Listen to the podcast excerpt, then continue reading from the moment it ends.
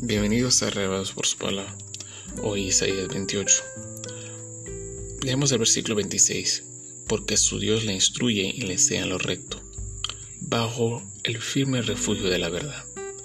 A veces la verdad es incómoda, pero fuera de la verdad tampoco hay comodidad.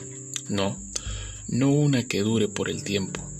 Efraín se había refugiado en su eufemismo barato de una corte pura y lúcida, algo que Dios llamó soberbia y borrachera. Borrachera o embriaguez espiritual es abrir mano de los consejos y preceptos divinos y abrazar solo algunos o moldear otros a nuestra conveniencia. Esto resulta ser un bálsamo al instante, pero a la larga revelará el dolor que causa el huir de la verdad de Dios.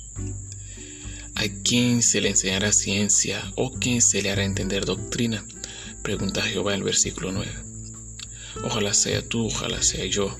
Recordad, la palabra pues de Jehová le será mandamiento tras mandamiento, mandato sobre mandato, renglón tras renglón, línea sobre línea, un poquito aquí y otro poquito allá, hasta que vayan y caigan de espalda y sean quebrantados, enlazados y presos.